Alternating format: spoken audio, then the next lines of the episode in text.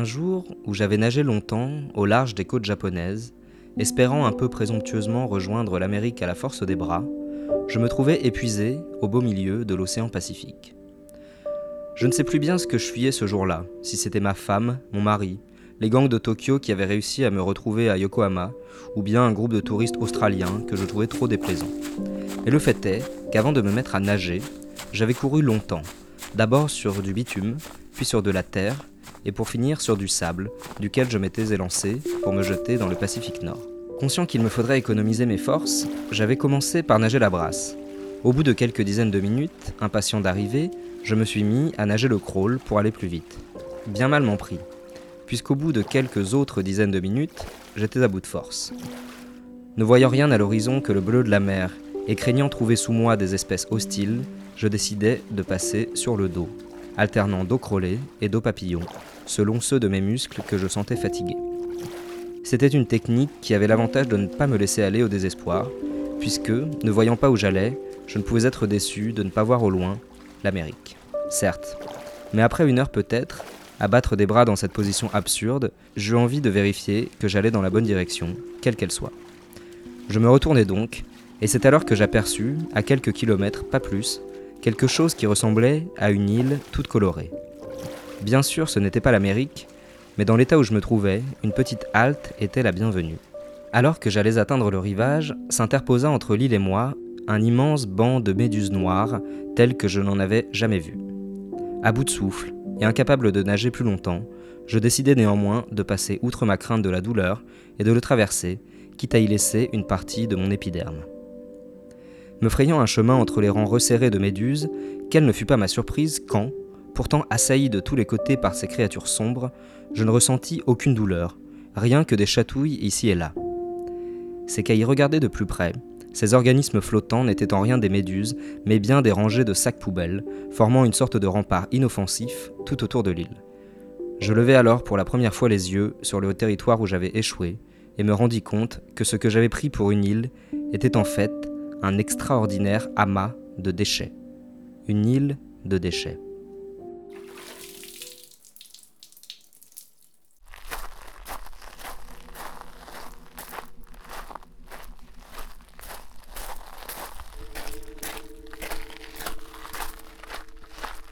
Au bout de quelques minutes à arpenter des simili-rues, grouillant d'ordures, je compris que l'île était immense et que je n'en verrais pas le bout de sitôt. Je compris également, aussi étrange que cela puisse paraître, que comme beaucoup d'autres territoires sur Terre, elle était organisée en quartiers. Je ne sus jamais si cela avait été le fait d'une présence humaine ou si les déchets, livrés à eux-mêmes, s'étaient organisés pour trouver leur juste place dans cet écosystème d'un genre nouveau. Le fait est que durant les longues journées que je passais sur l'île, à aucun moment je ne croisais de confrères humains. D'autres espèces, convergeant depuis différents continents, semblaient en revanche s'être installées dans certains districts de l'île, mais j'aurai l'occasion d'en reparler plus tard. Le premier quartier qui me fut donné de visiter fut celui que j'appelais intérieurement quartier de l'électroménager. J'y passai plusieurs jours, à déambuler, au milieu de structures complexes, faites de fours à chaleur tournante, de lave-vaisselle, de sèche-linge, de congélateurs, de robots pâtissiers et de cuiseurs vapeur. Le tout était emboîté de façon extravagante, offrant des formes qui semblaient dénuées de toute logique, comme assemblées de haut par un enfant très grand, mais ignorant tout des grands principes qui rendent nos architectes si précieux. Tout cela était en tout cas très ludique, et je passais quelques instants joyeux, à sauter d'un sani-broyeur à une gazinière, à lancer des friteuses sur de grands écrans plats, à passer la tondeuse sur des hottes aspirantes, à faire griller des cafetières au barbecue et des DVD au grille-pain. Pour se faire une idée du type d'habitation construite dans ce quartier, il faut imaginer ceci. Si vous posez un micro-ondes, sur un micro-ondes, sur un micro-ondes, sur un micro-ondes, et encore quelques autres, tout ça à la verticale, que vous faites la même chose quatre fois, que vous organisez vos quatre rangées de micro-ondes de façon à former un carré, que vous posez au-dessus une planche de micro-ondes soudées les uns aux autres, vous aurez à peu près une maison en micro-ondes. Elle aura en outre le grand avantage de posséder un très grand nombre de fenêtres, si tant est que vous ayez eu la clairvoyance au préalable de percer le fond de chacun de vos micro-ondes. Voilà le genre de structure présente sur l'île et qui me firent penser qu'elle dut, à une époque, être habitée. Comme je n'étais pas encore certain de ne courir aucun danger, le quartier de l'électroménager présentait l'avantage d'être doté d'un grand nombre de cachettes contre les prédateurs éventuels. Dès que j'entendais un bruit suspect, j'allais me réfugier dans un des grands réfrigérateurs où je pouvais rentrer tout entier. Souvent, ce n'était que le bruit d'un blender qui rendait l'âme. Le quartier de l'électroménager avait pour autre atout d'être situé juste à côté du quartier des déchets plastiques, ce qui me permettait de me désaltérer à ma guise au goulot d'une des milliers de bouteilles à moitié pleines qui avaient atterri ici. C'était un quartier sans âme, où l'on risquait à tout moment de glisser sur les formes cylindriques du revêtement du sol. À part son abondance en eau croupie, le quartier des déchets plastiques n'avait que peu d'intérêt. Je ne m'y attardais jamais plus que pour ramasser quelques bouteilles avant d'aller me coucher dans une des baignoires du quartier de l'électroménager. À la tombée de la nuit, quelques ragondins trempés venaient se lever auprès de déshumidificateurs électriques. Je n'eus rien à me mettre sous la dent pendant ces premiers jours. Mais cela ne fut d'abord pas vraiment une préoccupation, car, présageant peut-être de ma fuite imminente, je m'étais goinfré de ramen juste avant de me jeter à l'eau. C'était un quartier immense et je dus y passer plusieurs jours. Avant d'en partir, je décidai d'y laisser moi aussi un petit souvenir qui, je l'espérais, serait utile aux prochains êtres qui, comme moi, s'échoueraient sur l'île. Il consista tout simplement à fixer un tuyau d'aspirateur à une centrifugeuse de cuisine dans l'idée de broyer plus efficacement certains déchets ménagers. Ensuite, je m'en fus.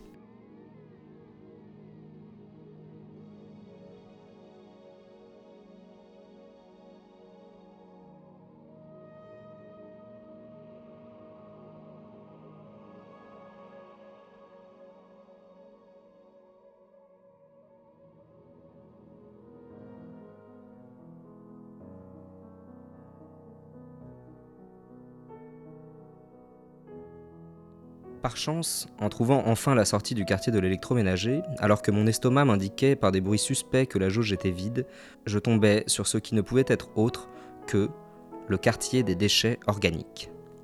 C'est ici que musardaient la plupart des charognards pendant la journée, chacun selon sa taille et son besoin. Crabes, hérissons, furets, vautours, coyotes et même quelques hyènes tachetées y trouvaient suffisamment d'aliments pour ne pas avoir à entrer en conflit entre eux, et a fortiori avec moi.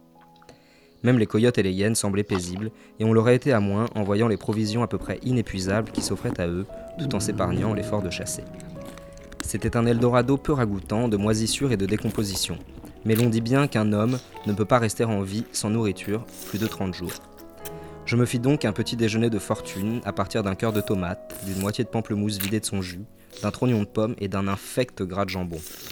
Les quelques vers de terre que j'avalais en fermant les yeux me nourrirent sans doute plus tout le reste réuni. Un peu étourdi par l'ingestion trop subite d'aliments après un long jeûne, je me fis une place entre ce que je reconnus être un groupe de loutres endormies, animal confortable mais au pelage visqueux s'il en est. Je fus réveillé au bout d'un moment par une sensation de froid. Une bande de corbeaux me cachait le soleil. Ils avaient dû me croire mort. Un mouvement de bras suffit à les faire déguerpir vers d'autres proies. Je me levai et découvris alors que j'avais été trop impatient de manger car après quelques pas seulement, au-delà des monticules de carcasses, de pelures et de noyaux qu'offraient les portes de la ville, et si l'on résistait à la touffeur de l'air et aux odeurs de mort qui s'en dégageaient, un formidable écosystème émergeait. Sous l'effet, j'imagine, de compost particulièrement bien entretenu avant d'être jeté à la mer, de la nourriture comestible avait commencé à voir le jour. Ce fut un des exemples les plus réussis de permaculture qui me fut donné de voir. La puanteur des premiers mètres n'était qu'un maigre tribut à payer pour admirer une luxuriance formidable de produits agricoles. Sur ce qui me sembla des dizaines de kilomètres, des potagers exubérants avaient poussé dans un désordre absolu. Partout des rangées d'aubergines et de courgettes, des enfilades de betteraves, des rideaux de haricots verts, des cordons de carottes autour d'amoncellements de radis, des grappes de tomates cerises poussant entre deux rizières, des choux-fleurs débordant sur des laitues, des plants de brocolis grimpant sur des pousses d'épinards, un cerisier dominant un abricotier, dominant un olivier, dominant une vigne, des buissons de myrtilles s'enroulant autour des troncs d'immenses bananiers, et d'autres merveilles de ce goût que je ne saurais toutes nommer. Le sol semblait si fertile et si singulier qu'il répondait à ses propres règles s'affranchissant de la tyrannie des saisons, défiant les caprices du soleil, puisant dans l'océan l'eau refusée par la pluie.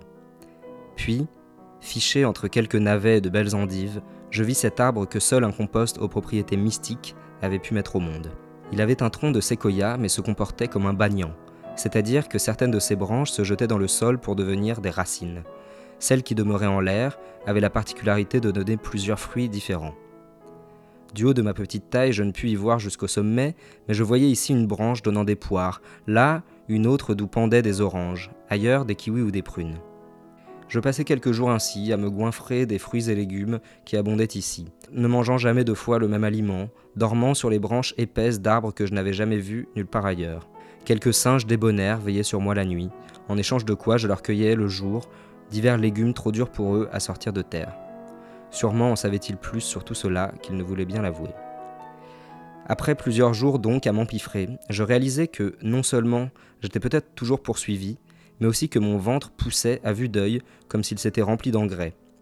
Je sortis de ma poche un sac que j'avais conservé de mon escale au quartier des déchets plastiques et y fourrais de quoi tenir une bonne semaine sans avoir à pêcher. Puis, ainsi que je l'avais fait si souvent dans ma vie récente, je me mis à courir au petit trot. Cela me rappela le Japon. Et cela me rappela encore plus le Japon lorsque, quittant enfin les interminables étendues de plantations, je tombais sur un quartier en tout point différent, que je nommais quartier des déchets électroniques.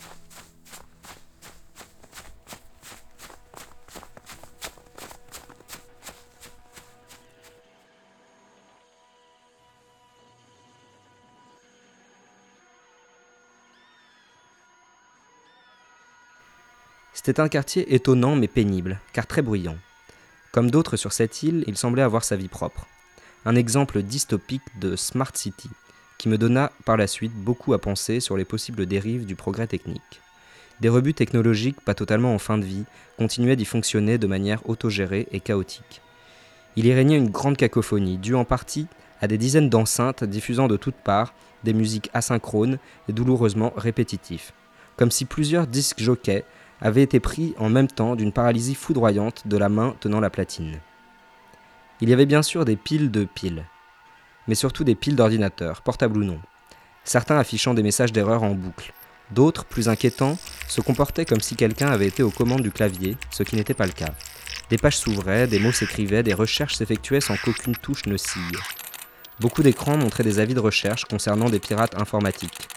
En bas des monticules d'ordinateurs, des imprimantes géantes sortaient les mêmes affiches en grand format. Sur la plupart, les individus étaient masqués, ce qui me fit questionner l'utilité d'une telle débauche d'énergie.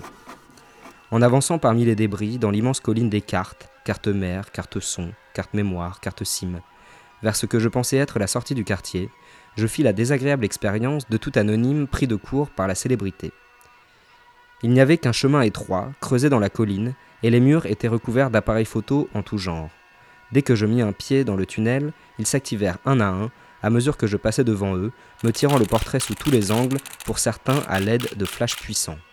La traversée ne dura pas plus d'une centaine de mètres, mais j'en sortis ébloui, abasourdi et quelque peu honteux à l'idée que les prochains êtres humains qui pénétreraient sur cette île auraient au moins, pour tromper leur solitude, le loisir de rire de ces portraits grotesques. Je pensais que c'en était terminé de mes tourments, mais il me fallut encore crapahuter au milieu de milliers de téléphones portables détériorés mais fonctionnels, desquels sortaient non seulement des sonneries, mais également des voix s'exprimant dans des langues que je ne pus toutes reconnaître. Une version infernale de Babel, où un mot revenait avec plus de régularité que les autres. Allô? Allô? Je ne m'attardai pas plus longtemps dans le quartier des déchets électroniques, car je sus très vite que j'aurais pu y devenir fou. Comme à mon habitude, en cas de désagrément, je décidai de partir en courant.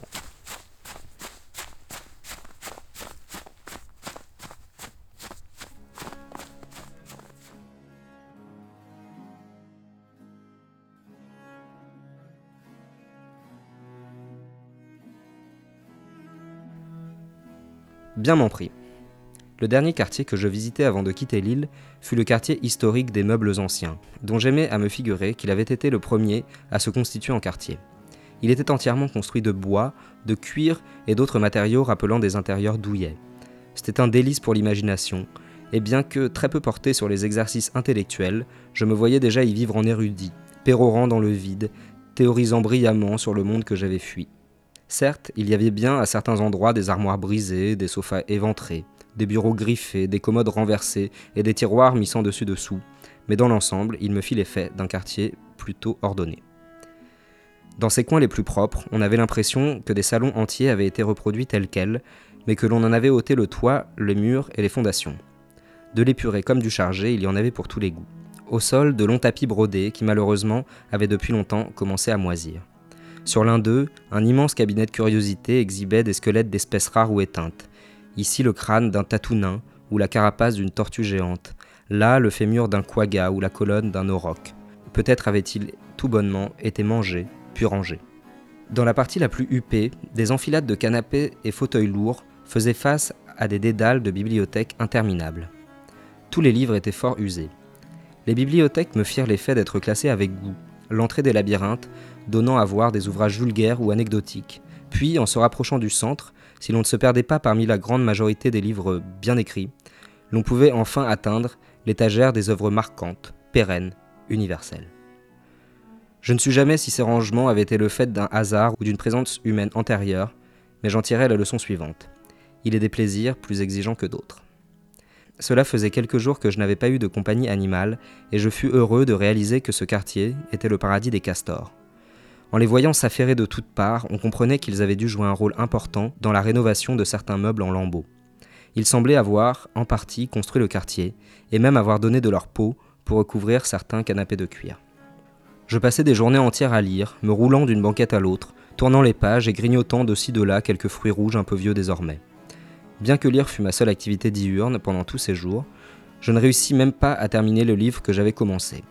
Cela frustra le sentiment d'éternité qui avait tout juste commencé à m'habiter depuis mon arrivée dans le quartier, et me rappela à la fatalité de la notion de temps. Les belles horloges et pendules qui peuplaient tout le quartier en firent autant et finirent d'achever mon insouciance. Je dus me rendre à l'évidence que mes poursuivants avaient eu tout le loisir de se rapprocher de moi pendant ces journées d'indolence. Je me remis à courir à petite foulée.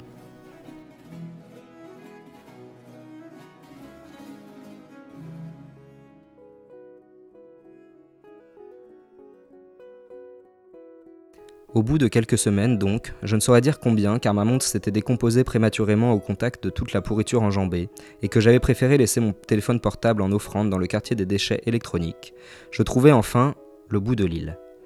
Je voyais au loin l'Amérique, la Californie et le grand parc à thème d'Anaïm, qui me semblait déjà bien fade en comparaison de l'incroyable fantaisie sur laquelle je venais de vivre. Il me fallait néanmoins rejoindre l'Amérique au plus vite et demander l'asile au cas où mon mari australien ou ma femme yakuza ne soient encore à ma poursuite. C'est pourquoi je fus très heureux, en atteignant le littoral, de tomber sur un canon à neige qui avait dû être pensé comme un plongeoir d'un genre plus efficace. Je m'y pelotonnais, puis actionnais le levier. Je fus propulsé à quelques kilomètres à peine de la baie de Santa Monica. Je repris mon petit rituel de nage, commençant par la brasse, passant au crawl par impatience, puis au dos quand je fus fatigué. Une fois la plage atteinte, au grand étonnement des calmes vacanciers, je me mis à courir comme un dératé en direction de l'hôtel de ville, laissant derrière moi les dernières craintes d'être rattrapé par ma vie d'avant.